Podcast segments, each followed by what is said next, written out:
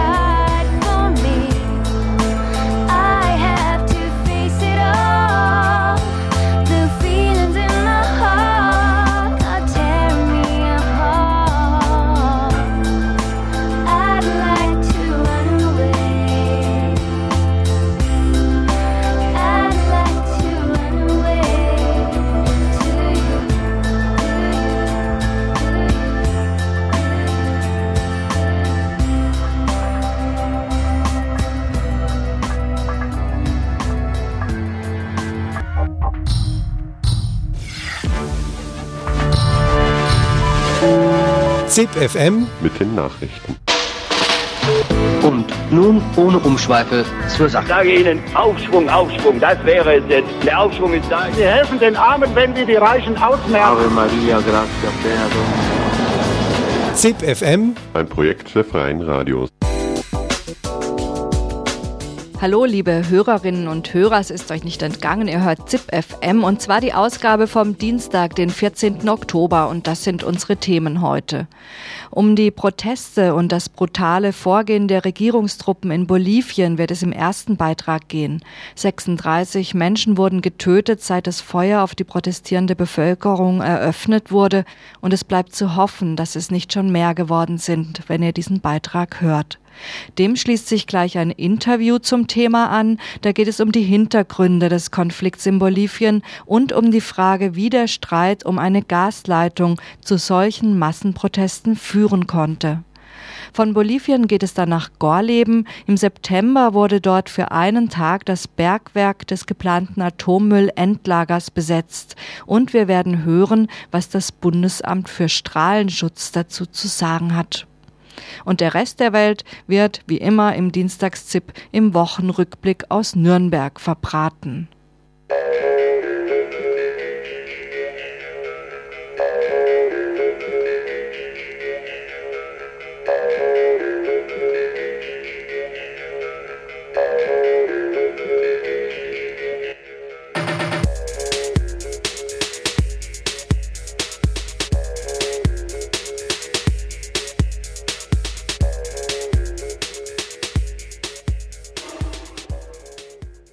Die Proteste in Bolivien haben in den letzten drei Tagen ihren vorläufigen Höhepunkt erreicht. Am Wochenende wurden 28 Demonstranten und Demonstrantinnen von den Regierungstruppen getötet. Bereits seit Mitte September gehen vor allem gewerkschaftlich organisierte Minenarbeiter auf die Straße, aber auch die Indigener-Organisationen und andere Arbeiterinnen und Arbeiter beteiligen sich an den Protesten. Mit Demonstrationen und Straßenblockaden protestieren sie gegen den geplanten Export von Erdgas. Ihre Befürchtung, die durchaus auf Erfahrungen basiert, ist, dass der Gewinn des Exportgeschäfts wie immer überall landet, nur nicht bei den indigenen Arbeitern und Arbeiterinnen. Am Donnerstag, den 9. Oktober, eröffneten die Regierungstruppen in El Alto das Feuer auf die protestierende Indio-Bevölkerung. Das Onda-Info aus Berlin hat von diesem Tag einen Bericht und Eindrücke direkt aus Bolivien. Herr Präsident, Herr Präsident, gibt es Tote in Ventilla? fragt ein Journalist. Nein, es ist alles in Ordnung, sagt der bolivianische Regierungspräsident Gonzalo Sanchez de Losada am Morgen nach den Straßenkämpfen zwischen Polizei und Militär auf der einen und streikenden Minenarbeitern auf der anderen Seite. Sprecher der Minenarbeitergewerkschaft hatten andere Informationen. Mindestens sechs Menschen seien den scharf schießenden Regierungskräften zum Opfer gefallen und viele würden noch in Krankenhäusern behandelt. Pfarrer Modesto Chino von der Gemeinde Ventilla in El Alto war dabei, als am Morgen des 9. Oktober 800 Minenarbeiter aus Wanuni mit den Streitkräften zusammenstießen.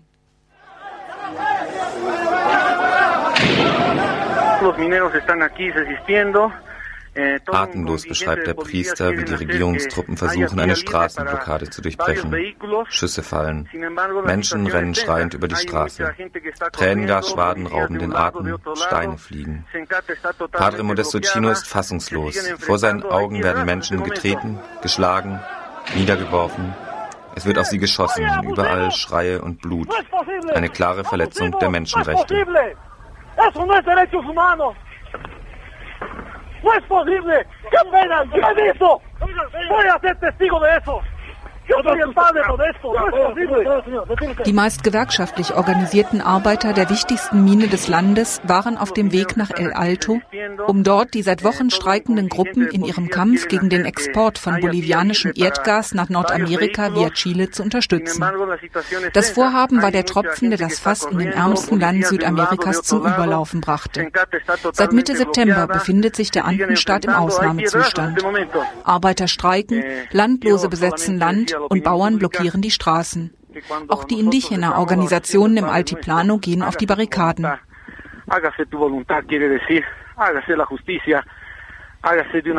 Seit dem Regierungsantritt von. Sanchez de Losada vor einem Jahr haben über 60 Menschen durch die repressiven Aktionen von Militär und Polizei das Leben verloren.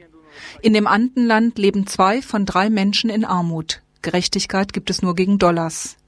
Die Regierung besitzt kein politisches Programm. Als Ausweg aus der Krise setzt sie auf Privatisierungen, eine neoliberale Wirtschaftspolitik und die gewaltsame Niederschlagung jeglicher Opposition. Doch die Bolivianer und Bolivianerinnen sind es gestrichen leid und werden nicht so leicht wieder von der Straße zu vertreiben sein.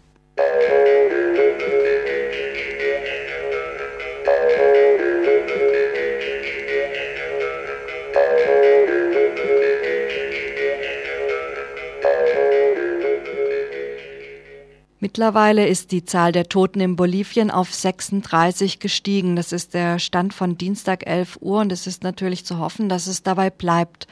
Am Montagabend trat der bolivianische Vizepräsident Carlos Mesa zurück. Auch der wichtigste Koalitionspartner der konservativen Regierungspartei, die Partei NFR, zog ihre drei Minister zurück und unterstützt nun die Rücktrittsforderungen gegen den Präsidenten Gonzalo Sanchez de Lozada. Nicht so die US-Regierung. Sie drückte dem gebeutelten Präsidenten ihre Solidarität aus. Und so gestärkt wies Gonzalo Sanchez de Lozada die Rücktrittsforderungen zurück und sprach von der Diktatur der Gewerkschaften, der er sich nicht beugen wolle. Allerdings legte er die umstrittenen Erdgasexportpläne am Montagabend vorerst auf Eis, also ein Etappensieg der Protestbewegung. Soweit war es aber noch nicht, als Radio Z in Nürnberg am Montag um 17.30 Uhr ein Interview mit Barbara Conti führte, die sehr lange in Bolivien gelebt hat. Michael Liebler befragte sie über die Hintergründe des Konflikts und will genauer wissen, wie eine Gasleitung der Anstoß für so starke Unruhen sein kann. Es geht dabei nicht so richtig um eine Gasleitung, sondern es geht um die Erdgasvorkommen Boliviens, die sich im Süden des Landes befinden, bei Tarija. Es ist das äh, zweitgrößte Erdgasvorkommen in Lateinamerika. Und dieses Erdgasvorkommen, das soll über 20 Jahre äh, ausgebeutet werden. Und es laufen eben Verhandlungen, beziehungsweise sind größtenteils schon abgeschlossen mit ähm, äh, der sogenannten Pacific Energie. Das ist äh, ein Konsortium von verschiedenen äh, Erdgasmultis. Und äh, die wollen eben über 20 Jahre dieses Erdgas exportieren und ähm, über einen chilenischen Hafen in die Vereinigten Staaten führen. Wobei es eben bekannt ist, dass es also ein Ausverkauf des Gases ist, denn diese Multis verdienen 24 Mal so viel, wie die bolivianische Regierung dafür bekommt. Also für jeden Dollar, den die, äh, die Regierung bekommt, gewinnen die 24. Und ähm, also man spricht von anderthalb Milliarden Dollar äh, Einkunft jährlich für diese Firmen. Und das ist natürlich nicht das erste Mal in Bolivien, dass äh, äh, die Reichtümer, die dieses Land hat, äh, eben für, ja, für ein Apfel und Ei weggegeben werden. Und dieses Land gehört eben zu den ärmsten der Welt. Also auch nach äh, Forschung der Vereinten Nationen nehmen die Platz 114 von 157 in der Armutsliste ein. Ja. Ähm, es ist also ernst, äh, sehr dramatisch. Und ähm, ja, und deswegen eben dieser Aufstand des Volkes, der ähm, eigentlich, sagen wir mal, seit 86, wo die Regierung von Victor Paz Zorro den Neoliberalismus dort äh, durchgesetzt hat, äh, nur noch am Verlieren ist. Und ich denke, dass das jetzt so äh, aufbricht, äh, zeigt einfach, diese Menschen haben nichts mehr zu verlieren. Es wurde auch in Interviews so ausgedrückt von denen, die dort äh, Kinder, Väter, Brüder, Schwestern verloren haben. Äh, denn ob sie nun verhungern oder erschossen werden. Ja, nun äh, haben Sie vorhin schon äh, gesprochen von der Sozialistischen Partei, die da mal sehr starke Oppositionskräfte stellen konnte. Wie ist denn im Augenblick eigentlich die äh, politische Kräftezusammensetzung, beziehungsweise was sind denn die Kräfte, die diese Auseinandersetzung, in diese Auseinandersetzung eigentlich verwickelt sind auch mit? Also eigentlich kann man jetzt ganz grob sagen, sämtliche sozialen Sektoren. Also das geht los bei den ähm, Bauern, die überwiegend indigene Bevölkerung Aymara sind. Das geht über den äh, Bauerndach-Gewerkschaftsverband. Das geht über die Coca-Bauern. Das geht über die COP, also die Zentralobrera Boliviana. Das ist sowas wie der DGB, ein bisschen anders. Äh, dann ähm, äh, ob das jetzt äh, die äh, Straßenverkäufer sind, die dort organisiert sind, ob das die äh, Nachbarschaftsgruppen sind, die dort üblich sind und sich dort formieren. Alle sind dagegen, also auch ähm, die Kirche hat sich dagegen ausgesprochen, gegen diesen Verkauf des Gases. Ähm, weiterhin Teile der Militärs, Teile der Polizei sind nicht mit einverstanden mit dem, was jetzt im Augenblick passiert. Es wird da nun der, die, der Rücktritt des Präsidenten auch äh, inzwischen gefordert. Jetzt ist der Außenminister zurückgetreten. Was bedeutet das eigentlich? Was könnte das für einen Hintergrund haben? Es ist einfach so, dass die, also die gesamten Oppositionskräfte am Anfang eben äh, die Rücknahme dieses Vertrages über den Verkauf des Gases gefordert haben, beziehungsweise neue andere Verträge wollten, andere Bedingungen und auch äh, den Anschluss an den ALCA, also die Freihandelszone, wo Bolivien angeschlossen werden soll, äh, der den Zugriff der, äh, der äh, USA auf den ähm, bolivianischen Markt erleichtern soll. Ähm, äh, nachdem dort diese ganzen Forderungen überhaupt nicht erfüllt wurden und überhaupt nicht darauf eingegangen wurde, wurde ja jetzt seit einigen Tagen eigentlich erst als hauptsächliche Forderung der Rücktritt des Präsidenten gestellt. Und ähm, wie gesagt, das mit dem Vizepräsidenten, der nun gerade vor einer Stunde ungefähr zurückgetreten ist, das war jetzt auch für mich neu und überraschend. Es ist, denke ich, die einzige Lösung, dass diese Regierung geschlossen abtritt, um Platz zu machen für äh, Neuwahlen, also wobei von der Oppositionspartei Mass eben eine äh, konstituierende Volksversammlung vorgeschlagen wird, um dann eben auch über den Verkauf von Gas oder anderen Dingen äh, überhaupt sprechen zu können. Ist das dann eine noble Geste von diesem Außenminister? Ist es von äh, dem zu erwarten? Ja, er ist ein recht bekannter Mensch, weil er, ähm, er ist Journalist und er hat jahrelang eine recht populäre Sendung im Fernsehen geleitet. Ähm, er ist ein recht äh, wissender Mensch, der jedoch auch äh, sehr geschickt seine eigenen Interessen vertritt. Also viel zu erhoffen ist jetzt von ihm nicht. Allerdings ist es natürlich schon auch ein Zeichen denke ich auch vor allen Dingen nach außen. Denn äh, es ist sehr gefährlich, was in den letzten Tagen passiert ist, dass eben zum Beispiel die Oppositionspartei und äh, ihr Führer Evo Morales beschuldigt wurden, einen Staatsstreich vorzuhaben, ähm, was natürlich überhaupt nicht stimmt, nur um ein eigenes Problem abzulenken. Und da gleichzeitig wenige Wochen vorher sogenannte Terroristengesetze erlassen wurden, war eben zu befürchten, dass die Oppositionspartei und ihre Mitglieder ähm, verfolgt werden und ähm, ja den üblichen Konsequenzen Gefängnis. Nun äh, hat man in solchen Auseinandersetzungen ja immer das Szenario auch, dass beispielsweise das Militär sich einschalten könnte. Ist das in Bolivien so, dass das eine Rolle spielen konnte? Also was könnte quasi als schlimmstes Szenario aus diesem ganzen Konflikt noch werden? Oder beziehungsweise andersrum, äh, wie viele Chancen haben denn eigentlich nun die Forderungen der Opposition, der Menschen, die da auf die Straße gehen? Also wenn es mit korrekten Dingen zuginge, dann hätten sie schon eben die Chance, wie gesagt, durch den Rücktritt der Regierung da was Neues zu konstruieren. aufzubauen. Äh, die Militärs sind auch teilweise gespalten. Es gab immer schon in Bolivien äh, Militärs, die mehr oder weniger sozial links orientiert waren. Die haben sich auch angeblich, das weiß ich nicht, ob das so ganz echt ist, haben die sich zu Wort gemeldet und äh, aus dem Süden Boliviens kam eben die Meldung, dass eine äh, großes Bataillon äh, gesagt hätte, sie würden nicht dem Präsidenten verpflichtet sein, sondern der Konstitution. Damit natürlich auch eine klare Ansage machen und ähm, ähm, ja, was das jetzt auch von rechten Militärs bedeuten kann, ob die daran interessiert sind, die Macht zu übernehmen, ist ganz, ganz schwer einzuschätzen. Anderer Faktor sind auch vor allen Dingen die Interessen der USA. Der nordamerikanische Botschafter hat sich ständig eingeschaltet in sämtliche bolivianische Konflikte. Das ist ja relativ bekannt, dass die ähm, äh, USA fordert, dass der Anbau der Coca-Blätter in Bolivien eingestellt wird. Und dies wird auch sehr ähm, repressiv durchgesetzt. Also auch die bolivianischen Militärs werden von nordamerikanischen Militärs ausgebildet und sind auch im Land. Und ähm, was da auch noch kommen kann, kann ich wirklich jetzt nicht einschätzen. Also es kann sehr, sehr fürchterlich werden. Barbara Conti war das über die Hintergründe der Proteste in Bolivien. Ihr habt's gehört, es gab Unklarheiten im Gespräch mit Radio Z, ob nun der Vizepräsident oder der Außenminister zurückgetreten sei. Sowas kann bei ganz aktuellen Interviews schon mal passieren. Der Rücktritt war da gerade bekannt geworden. Es ist aber tatsächlich der Vizepräsident Carlos Mesa. Dass der bolivianische Präsident die Erdgasexportpläne am späteren Montagabend erstmal auf Eis gelegt hat, kann man als reichlich verspätet verspäteten Deeskalationsversuch werten. Es wird sich in den nächsten Tagen zeigen, wie dieser Konflikt weitergeht.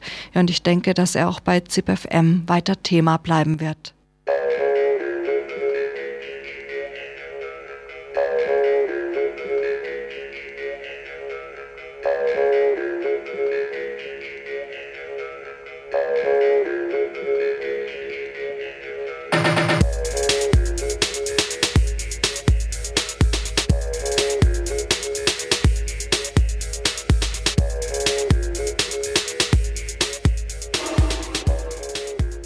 Von Bolivien zu einem völlig anderen Schauplatz sozialer Auseinandersetzungen.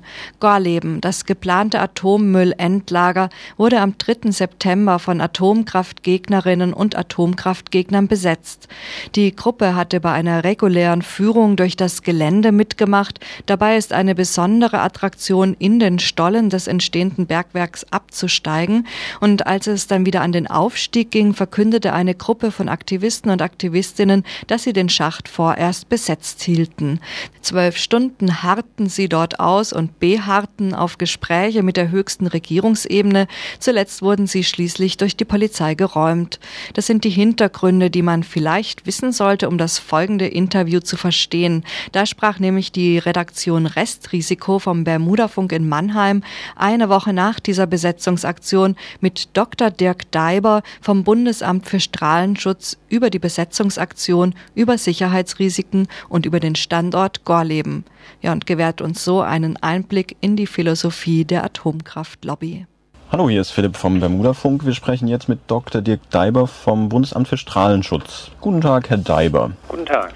Letzte Woche wurde der Salzstock in Gorleben besetzt. Und der Salzstock in Gorleben gehört ja der DBE, die wiederum ist vom Bundesamt für Strahlenschutz dazu beauftragt worden, eben ein Endlager zu bauen. Wie, wie war denn der Ablauf der Besetzung aus Sicht des Bundesamts für Strahlenschutz? Die Mitglieder der BI waren eine ganz normale Besuchergruppe an diesem Tag. Also man kann im Rahmen der Öffentlichkeitsarbeit das Erkundungsbergwerk in Gorleben besuchen. Und die BI hat von diesem Angebot Gebrauch gemacht und ist dann während äh, der sogenannten Befahrung, also wenn man runterfährt mit dem Aufzug in das Bergwerk rein, sind die einfach sitzen geblieben. Was passierte dann? Ja, das war äh, sozusagen eine unterirdische Demonstration. Im Verlauf dieser Demonstration hat die Anwältin der Demonstranten dann auch Kontakt mit dem Präsidenten des BFS aufgenommen. Gleichzeitig wurde der Anwältin auch gestattet, mit den Demonstranten unten zu sprechen. Der Präsident des BFS hat dann deutlich darauf hingewiesen, dass die Demonstranten aus Sicherheitsgründen an einem Ort bleiben müssen. Daran haben sich die Demonstranten ab einem bestimmten Zeitpunkt nicht mehr gehalten und dann musste die Polizei eingreifen. Wird das BFS da irgendwelche rechtlichen Schritte einleiten äh, oder nicht? Nein, wir werden keine Anzeige erstatten, und zwar aus dem Grund, dass sich alle Beteiligten sehr besonnen verhalten haben und die Demonstration friedlich zu Ende ging. Die Umweltschützer haben berichtet, dass als sie unten waren, sie beobachtet haben, wie Sprengungsvorbereitungen durchgeführt wurden. Wie dürfen unsere Hörerinnen und Hörer das verstehen? Denn seit dem Jahr 2000 gibt es eine Vereinbarung eines Moratoriums, also einen Erkundungsstopp. Wie lässt sich das vereinbaren? Weil wenn Sprengungen gemacht werden, könnte man ja sagen, es wird doch weiter gebaut und geforscht. Die Sprengungen haben nichts zu tun mit einer weiteren Erkundigung des Standorts. Die Sprengungen haben damit zu tun, dass im sogenannten Querschlag Ost, also das ist einer der, ich sag mal ganz einfach Gänge da unten, Sanierungsarbeiten durchgeführt werden mussten. Das rührt her von der sogenannten Konvergenz, also das umgebende Gebirge versucht, diesen Hohlraum wieder zu füllen. Und um die Sicherheit unter Tage zu gewährleisten, ähm, müssen diese sogenannten Beraubearbeiten durchgeführt werden. Also es bewegen sich ja Leute, Mitarbeiter der DBE unter Tage, auch beim sogenannten Offenhaltungsbetrieb. Und deren Sicherheit muss gewährleistet sein. Das BFS hat über diese Sanierungsarbeiten in Form einer Pressemitteilung berichtet, und zwar am 12. Mai 2003. Und diese Arbeiten, die dort unten im Gange waren, waren ganz normale planmäßige Arbeiten. Das heißt, da ist ein Teil des Salzstocks einsturzgefährdet oder was heißt das? Ähm, das ist sozusagen eine vorbeugende Maßnahme. Wenn sich Menschen dort unten aufhalten, dann gibt es ähm, einfach bergbautypische Arbeiten, die zu gewissen Zeitpunkten durchzuführen sind.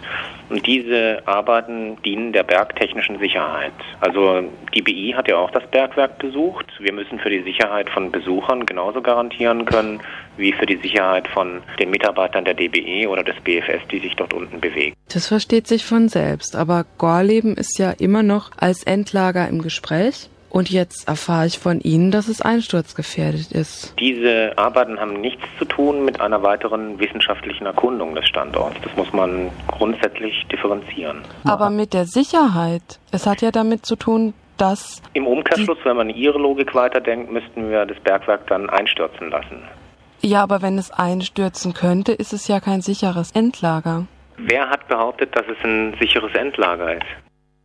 Aber nehmen wir an, dort würde Atommüll entgelagert und das war jedenfalls mal der Plan. Hinter vorgehaltener Hand ist es das jetzt immer noch. Nehmen wir an, da ist Atommüll drin und dann wird festgestellt, aha, ähm, es stürzt ein. Das ist doch dann auch ein ganz klares Sicherheitsrisiko und spricht gegen den Standort Gorleben. Wie Sie vorher völlig richtig gesagt haben, mit dem Moratorium wurde in Gorleben die Erkundung ausgesetzt, um diese allgemeinen Zweifelsfragen zu klären. Und eine weitere Erforschung des Standorts kann dazu nichts beitragen. Und äh, das Bundesamt für Strahlenschutz sieht es Probleme beim Standort Gorleben, also dass es möglicherweise nicht ganz sicher ist. Wie, wie ist da der Stand der Forschung? Denn äh, in den USA ist es ja so, dass die Endlagerung in Salzablagerung vollkommen ausgeschlossen wird inzwischen.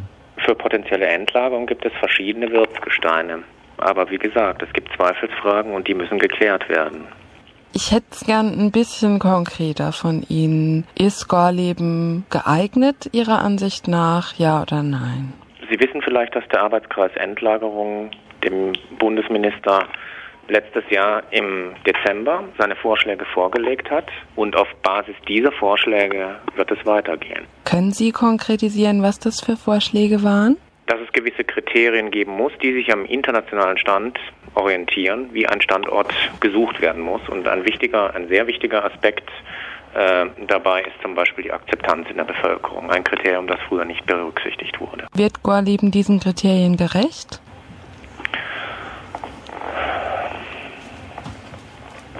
Warum ähm, versteifen Sie sich auf Gorleben? Weil es ja nun so aussieht, als würde sich generell auf Gorleben versteift. Also das Argument ist ja immer, wir haben jetzt schon so viel Geld da reingesteckt seit den 70ern. Wir wollen das Geld nicht einfach weggeschmissen haben. Es sieht einfach so aus, auch wenn immer argumentiert wird, ja, wir gucken auf eine weiße Landkarte, ja. ähm, dass es eben doch nach Gorleben tendiert.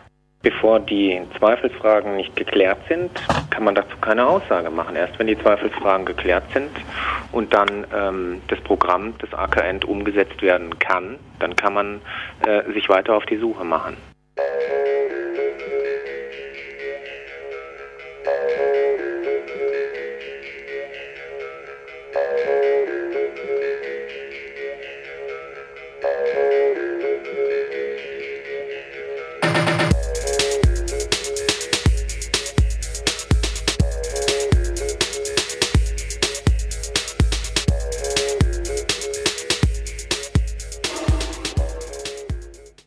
Dr. Dirk Daiber war das vorher vom Bundesamt für Strahlenschutz. Ja, und jetzt blickt wie immer im Dienstagszip Wolfgang Schlicht von Radio Z in Nürnberg zurück auf die letzte Woche. Und ihn kann nichts mehr wundern, nicht mal, wenn der Terminator US-Gouverneur wird.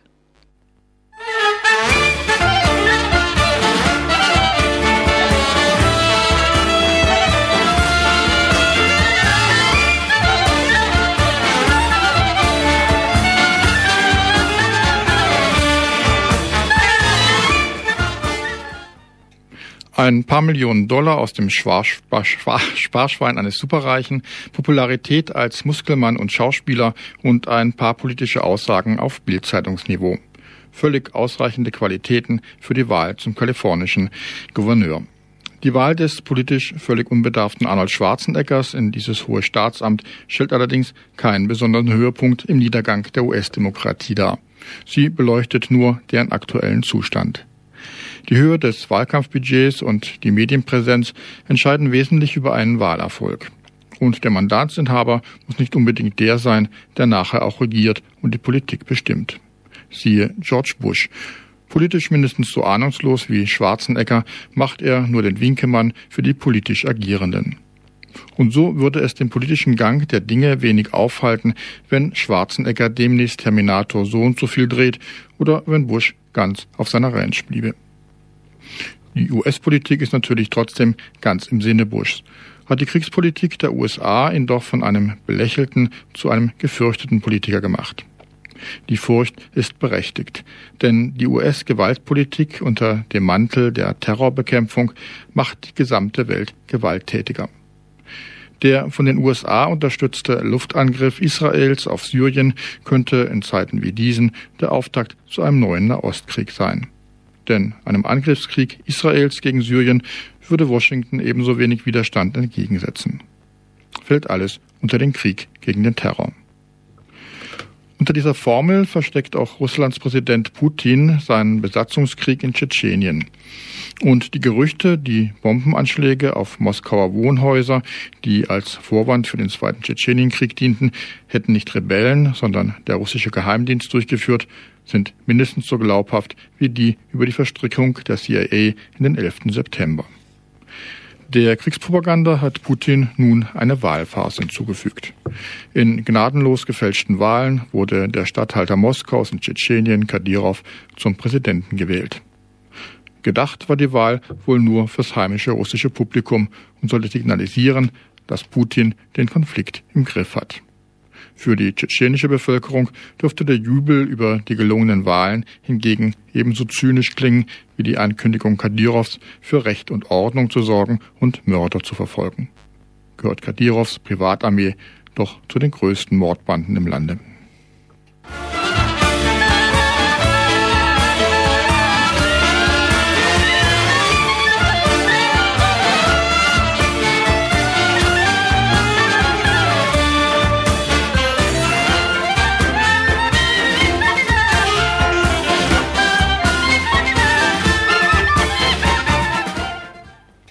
Kritik am Wahlbetrug und an der Besatzung in Tschetschenien kam Kanzler Schröder bei seinem Besuch Putins nicht in den Sinn. Geredet wurde über Geschäfte und über Transitrechte für die deutsche Armee durch Russland. Seit die deutsche Freiheit am Hindukusch verteidigt wird, ist sowas natürlich wichtig.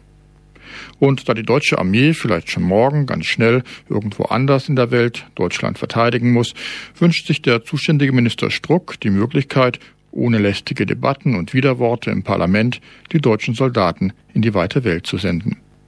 In dem nicht mehr das Parlament, sondern ein handverlesener Ausschuss über die Kriegspläne der Regierung entscheidet. Gegen solche Pläne gab es wenigstens umfangreiche Proteste. Gegen die von CDU-Chefin Merkel übernommenen Pläne der Herzog-Kommission zur Krankenversicherung blieb die Reaktion hingegen seltsam verhalten. Blüm und Seehofer waren da bisher noch die lautstärksten Kritiker. Dabei wird da der sozialpolitische Wahnwitz propagiert. Die gesetzliche Krankenversicherung soll abgeschafft werden, der Beitragssatz von der Einkommenshöhe entkoppelt werden, mit Versicherungen wird es nicht mehr geben, bezahlt wird pro Kopf. Wahrscheinlich denkt sich eine vom Reformchaos abgeschlaffte Öffentlichkeit achselzuckend, halt noch ein neuer Reformvorschlag oder glaubt inzwischen an die Losung, irgendeine Reform sei in jedem Fall besser als gar keine. Einige werden sich auch beruhigen, dass dieser Vorschlag ja vor allem ein taktisches Manöver Angela Merkel sei. Nach innen Führungsstärke demonstrieren und sich mit einem weiten Sprung ins neoliberale Rechtsaußen aus der Umarmung Schröders befreien. Hatte Schröder doch bisher Vorschläge der Union flugs aufgegriffen und als eigene Vorschläge präsentiert. Zur jetzigen Position werde ihr Schröder nicht hinterherspringen oder wenn, dann wird die Koalitionsregierung daran zerbrechen, mag Merkel sich denken. Doch Schröders Wendigkeit auf der rechten Seite sollte nicht unterschätzt werden. Wenn es um die Macht geht, ist Schröder nichts zu aberwitzig.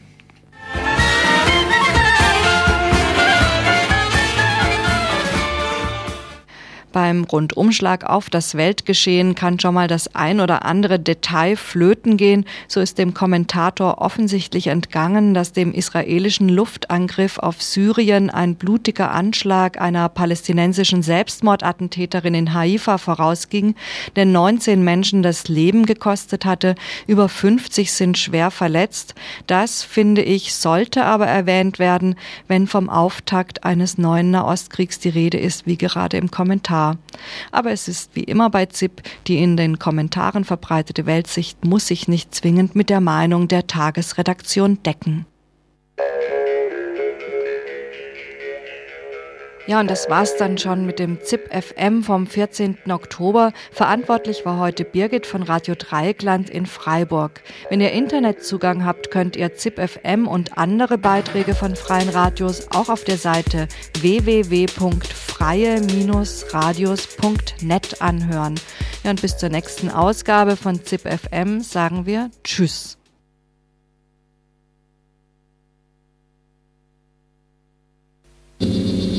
A1 Dortmund Richtung Hannover Richtung Dortmund, zwischen A2 Oberhausen Richtung Hannover, zwischen Hannover zwischen Kamener Kreuz und Hamm-Introp 10 Kilometer. Neu und radikal neu. Äh, tja.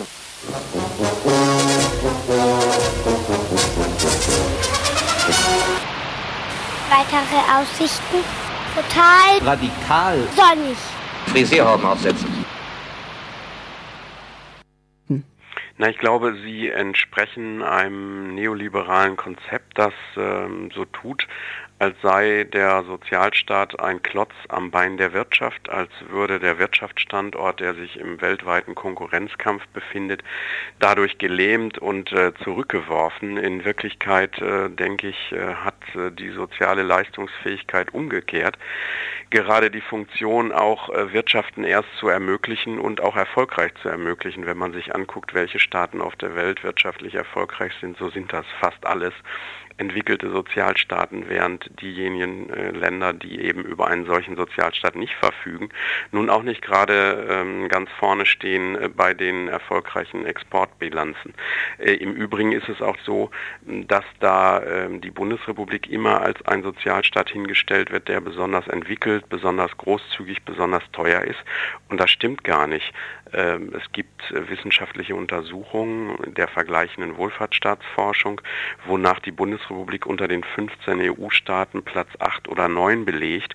Und wenn man sich die Sozialleistungsquote der Bundesrepublik anguckt, das heißt den Anteil desjenigen äh, am Bruttoinlandsprodukt, was für Soziales verwendet wird, dann ist dieser Anteil ungefähr 33, 33, ein Drittel Prozent, also ein Drittel wird für Soziales ausgegeben.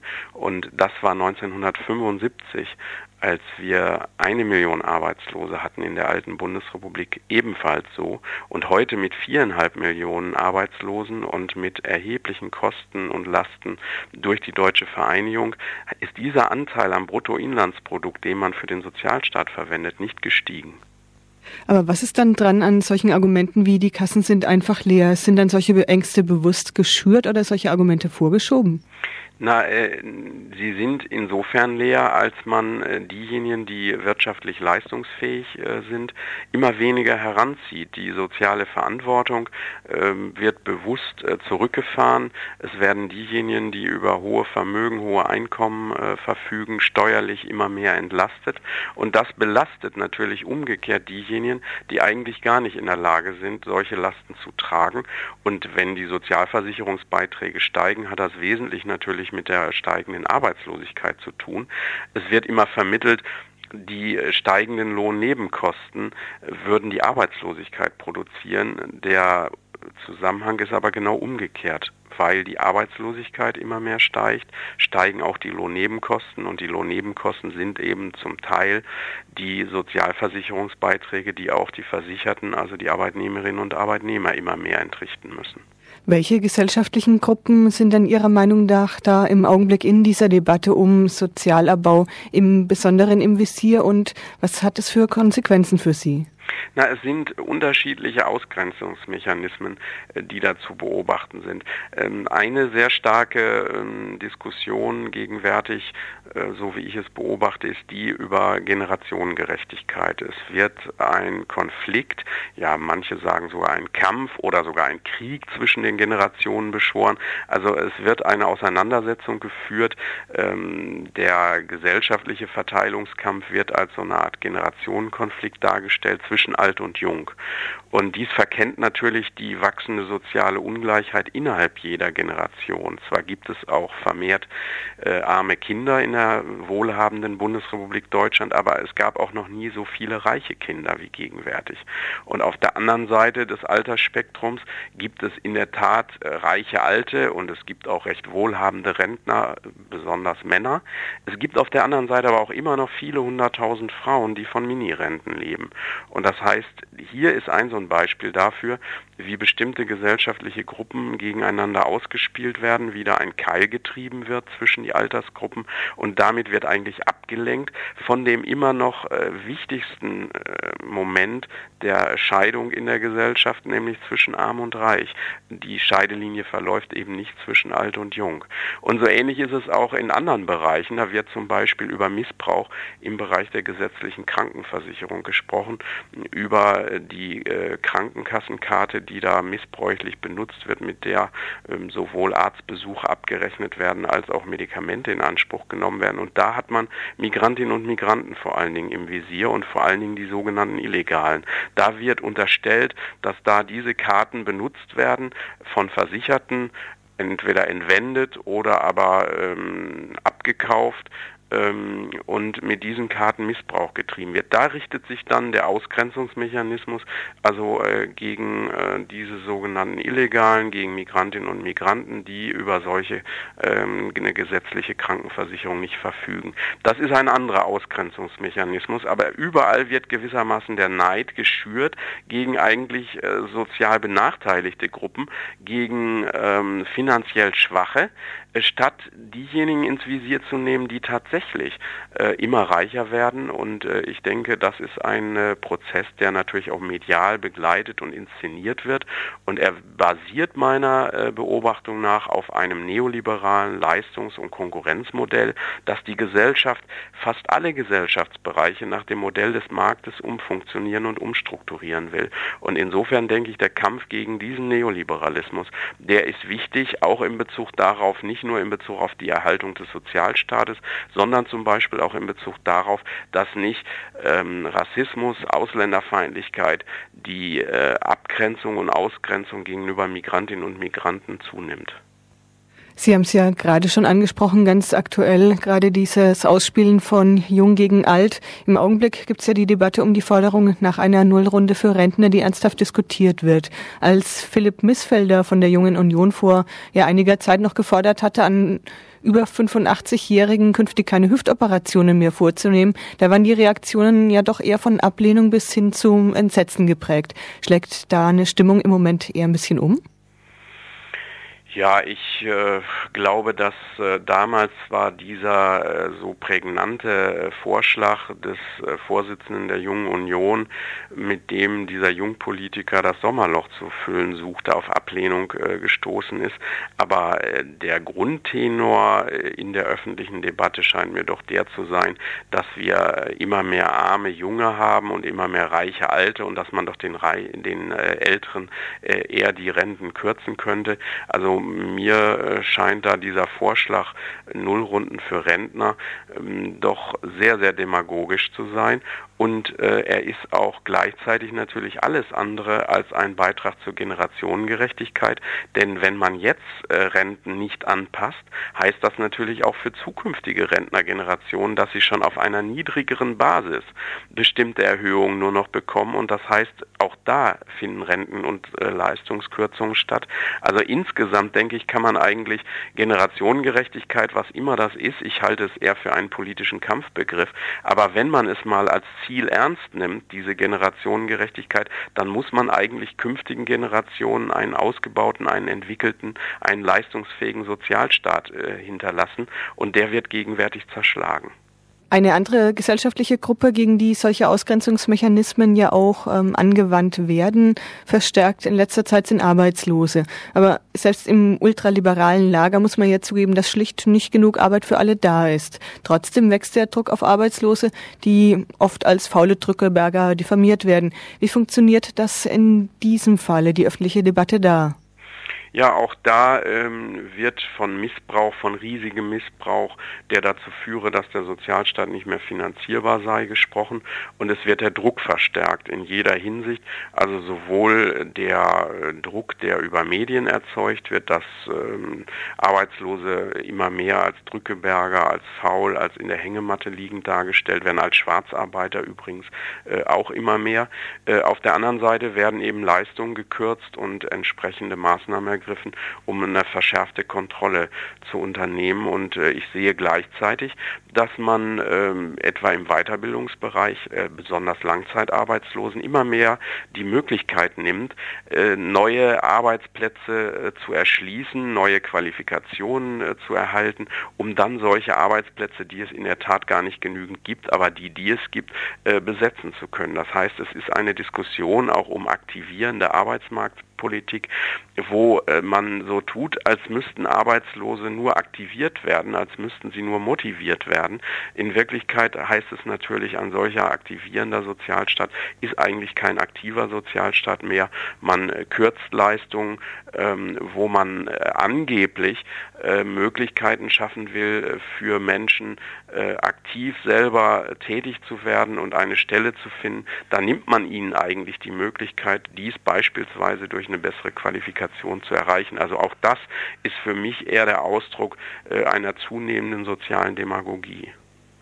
Jetzt gerade was das Themenfeld Arbeit angeht, wenn man auch ein bisschen auf die Tarifauseinandersetzungen angeht, sieht man das ja recht deutlich. Da ist ein anderer Wind, eine andere Sprache wird gesprochen. Bei den Gewerkschaften zum Beispiel wird sofort vorgehalten, sie stellten völlig überzogene Forderungen. Das Recht auf Warnstreik wird in Frage gestellt oder ja, und an solche Forderungen wie Existenzgeld für alle ist ja kaum noch zu denken, ohne als völlig weltfremder Spinner, sage ich jetzt mal, abgetan zu werden. Wodurch diese Entwicklung? Ja, äh, über das Existenzgeld kann man sicher streiten, ähm, weil auch da natürlich Möglichkeiten bestehen, eher Kürzungen vorzunehmen. Dasselbe gilt auch für bestimmte Grundrentenmodelle. Also man muss sehr genau immer hingucken, was dann tatsächlich, ob tatsächlich Verbesserungen im sozialen Bereich äh, stattfinden äh, oder vorgeschlagen werden. Ich glaube, ähm, dieser verschärfte Trend hat sehr, sehr viel damit zu tun, dass man ähm, natürlich den Wirtschaftsstandort Deutschland in den Vordergrund rückt, dass sich auch sowas ausbreitet, äh, was ich äh, Standortnationalismus nenne, ein Bewusstsein, dass man Opfer bringen muss zugunsten dieses Wirtschaftsstandortes, der da leistungsfähiger und konkurrenzfähiger auf dem Weltmarkt werden soll. Und dass dieses neoliberale Denken, dass sich dieses Denken über die Gesellschaft ausbreitet, dass es eben nicht nur in einer wirtschaftsliberalen Partei Fuß gefasst hat, sondern von da vielleicht ausgehend auch in den großen Volksparteien, auch äh, in den Gewerkschaften zum Teil, äh, ein Leistungs- und Konkurrenzdenken zunimmt, äh, bei den Grünen, äh, bei den Bündnisgrünen ohnehin. Also das heißt, in allen Teilen der Gesellschaft beobachte ich eigentlich, dass mehr und mehr auf Leistung und Konkurrenzdruck gesetzt wird und dass so ein Bewusstsein erzeugt wird von, was ich als Reformhysterie bezeichnen würde. Nun muss endlich was getan werden, obwohl in Wirklichkeit die Bundesrepublik Deutschland, wenn man nüchtern hinguckt, ähm, so reich ist wie noch nie und eigentlich nur eine ähm, soziale Schieflage da ist, eine grö immer größere Verteilungsungerechtigkeit. Würde man das, was erwirtschaftet wird, äh, halbwegs gerecht über die Gesellschaft verteilen, dann müsste keine Rente gekürzt werden, dann müsste keine Rentenanpassung verschoben werden, dann müssten Arbeitslose nicht äh, mit äh, irgendwelchen ähm, ja, Geschenken vielleicht noch abgespeist werden äh, oder Almosen, sondern dann wäre eigentlich für alle Menschen in der Gesellschaft genügend da, um soziale Sicherheit zu schaffen. Und eine solche Gesellschaft, die muss natürlich politisch in diesem Umfeld, das der Neoliberalismus prägt, erst erkämpft werden. Welche Maßnahmen wären denn Ihrer Meinung nach da sinnvoll?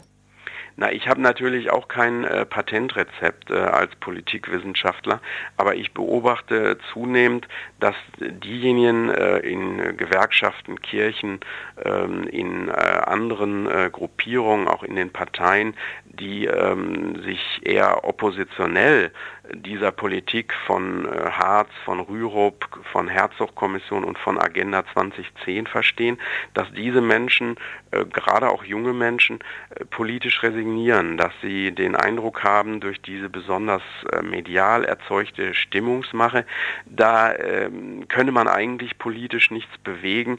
Die multinationalen Konzerne, die Global Players würden im Zeitalter der, der Globalisierung ähm, auch die Politik beherrschen dies äh, sieht so aus und ist äh, scheinbar so. Äh, und trotzdem meine ich, dass Gegenbewegung möglich ist, dass äh, Globalisierungskritiker wie meinetwegen Attac äh, durchaus auch Zulauf haben können, wenn die oppositionellen Kräfte nicht resignieren, sondern wenn sie sich engagieren, wenn sie sich informieren, wenn sie aufklären und wenn sie sich äh, organisieren, dann glaube ich auch, dass der Widerstand inmitten der Gesellschaft wächst gegenüber diesen zurzeit übermächtigen Trend, den Sozialstaat nach neoliberalen Konzepten um und abzubauen. Also ich bin nicht hoffnungslos, nur dass so viele ähm, die Hoffnung verloren haben, das macht es für neoliberale Kräfte leichter, ihren Kurs durchzusetzen. Also es gibt für mich so etwas wie so eine sich selbst erfüllende Prophezeiung, nämlich wenn ich der Auffassung bin, und viele sind das, man könne nichts gegen diesen Trend tun, dann kann man in der Tat nichts erreichen. Also muss meiner Meinung nach die Mutlosigkeit bekämpft werden. Wie das geschehen kann, außer durch Analyse, äh, durch Aufklärung äh, und dadurch, äh, dass man vielleicht auch auch äh, entsprechende Beispiele hat, äh, wo sich Menschen engagieren, ähm, das weiß ich leider auch nicht. Jetzt hatten Sie gerade auch Attac angesprochen. Ähm, da gibt es ja aber auch eine deutliche Kritik von links, dass zum Beispiel ein, ähm, ja, ein Ruf nach mehr Regelungen und ähm, in gewisser Weise auch ein Schrei nach mehr Sozialstaat oder staatlichen Regelungen doch letztlich ein Schrei nach mehr Staat ist. Ja gut, ähm, ich äh, finde nur, dass man äh, den Staat jetzt nicht ähm, zum Gegner erklären sollte, äh, weil äh, wenn man das tut, äh, dann ähm, bereitet man natürlich auch neoliberalen Ideologien vom schlanken Staat oder von weniger Staat, was am Ende auf einen magersüchtigen Staat, vor allen Dingen im Bereich von Arbeitnehmerrechten und von sozialen Leistungen äh, hinausläuft, den Boden. Also Staat, ähm, so wie er sich gegenwärtig darstellt, auch dieser Sozialstaat ist für mich einer, der dringend der Reform bedarf, nur ganz anderer Reform. Ich bin allerdings der Auffassung, dass wenn ich jetzt Kritik übe als Politikwissenschaftler, der sich damit beschäftigt hat, an einem natürlich seit Bismarck patriarchalen Sozialstaat, der in vielen Bereichen zum Beispiel äh, keine eigenständige Existenzsicherung und äh, soziale Sicherung für Frauen vorsieht, wenn ich diese Kritik jetzt so in den Vordergrund drücke, dass ich dann taktisch einen Fehler mache, weil ich dann Neoliberalen im Grunde in die Hände spiele. In der Tat muss der Sozialstaat verändert werden, aber zuerst muss er mal verteidigt werden gegen diesen Frontalangriff, der da da von neoliberalen äh, Kreisen gefahren wird und zurzeit mit sehr viel Erfolg äh, betrieben wird, weil ja fast alle Parteien eingeschwenkt sind auf diesen Kurs. Und dieses, äh, wie ich finde, schon historische Erfolgsmodell von Sozialstaat, also ein sozial gezügelter Kapitalismus, das zu verteidigen, den rheinischen Kapitalismus, wenn Sie so wollen, gegen einen schweinischen Kapitalismus nach US-amerikanischem Vorbild, das scheint mir jetzt vordringlich zu sein. Wenn das gelingt, diesen Angriff abzuwehren, dann muss man allerdings dafür streiten, dass mit einer wirklich äh, sozialen und sinnvollen Bürgerversicherung, einer äh, Versicherung für alle Wohnbürgerinnen und Wohnbürger mehr soziale Sicherheit geschaffen wird, dann sind dringend soziale und demokratische Reformen nötig. Aber zurzeit diese Reformen auszuspielen gegen neoliberale Vorstellungen und möglicherweise dann diesen Trend noch zu verschärfen, äh, das scheint mir der falsche Weg zu sein. A1 Dortmund Richtung Hannover Richtung Dortmund, zwischen A2 Oberhausen Richtung Hannover zwischen Hammener Kreuz und Hamm-Introp 10 Kilometer. Neu und radikal neu. Äh, tja.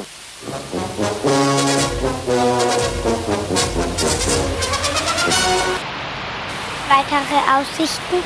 Total Radikal. sonnig. Frisierhauben aufsetzen.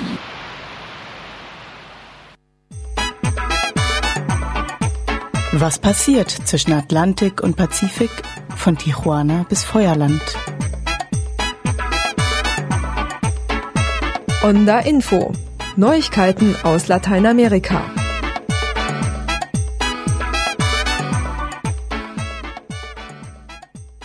Hallo und bienvenidos beim Onda Info Numero 68. Dieses Mal ein wenig knapp, dafür umso interessanter mit Nachrichten vom Rio Bravo bis nach Patagonien, von Mexiko über Brasilien nach Argentinien mit längeren Aufenthalten in der kolumbianisch-ecuadorianischen Grenzregion und den Erdgasgebieten Boliviens. Als kleines Bonbon habe ich aus Venezuela den venezolanischen Superhit U.A. Chavez no se va von der Gruppe Madera mitgebracht, den ihr jetzt gleich noch vor den Kurznachrichten zu Gehör bekommen werdet.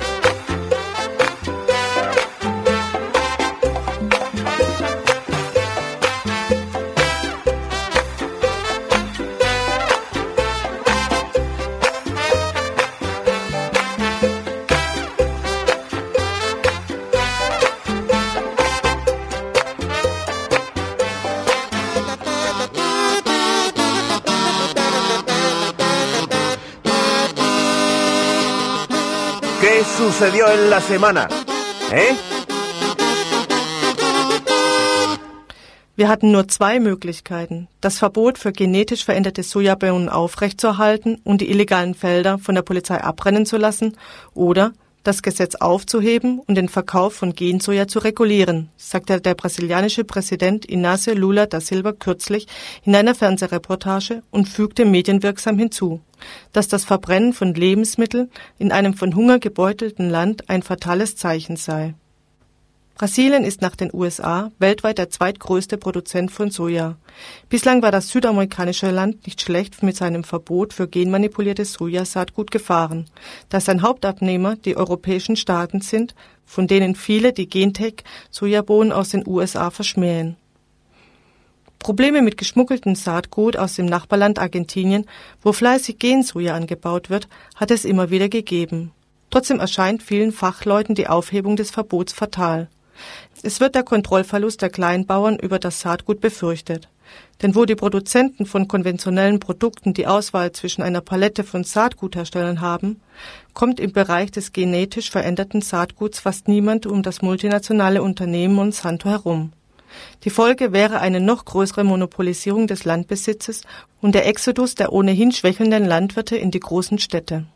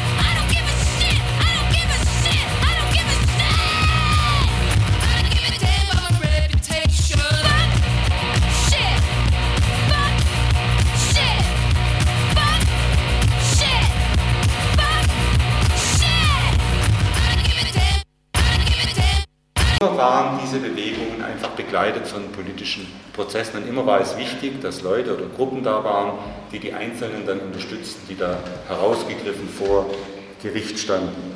Damit will ich schließen und hoffe, dass die Rote Hilfe hier blüht und gedeiht. Soweit der Rechtsanwalt Michel Moos zum Thema staatliche Verfolgung, Repression in Freiburg. Michel Moos hielt diesen Vortrag am 2. Oktober 2003 im Rahmen einer Ausstellung zur Geschichte der Roten Hilfe.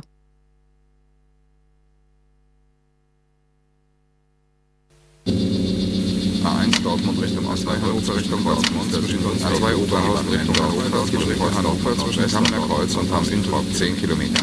Neu und radikal neu. Äh, tja.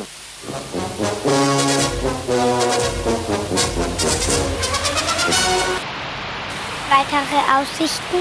Total Radikal. sonnig. Frisierhauben aufsetzen.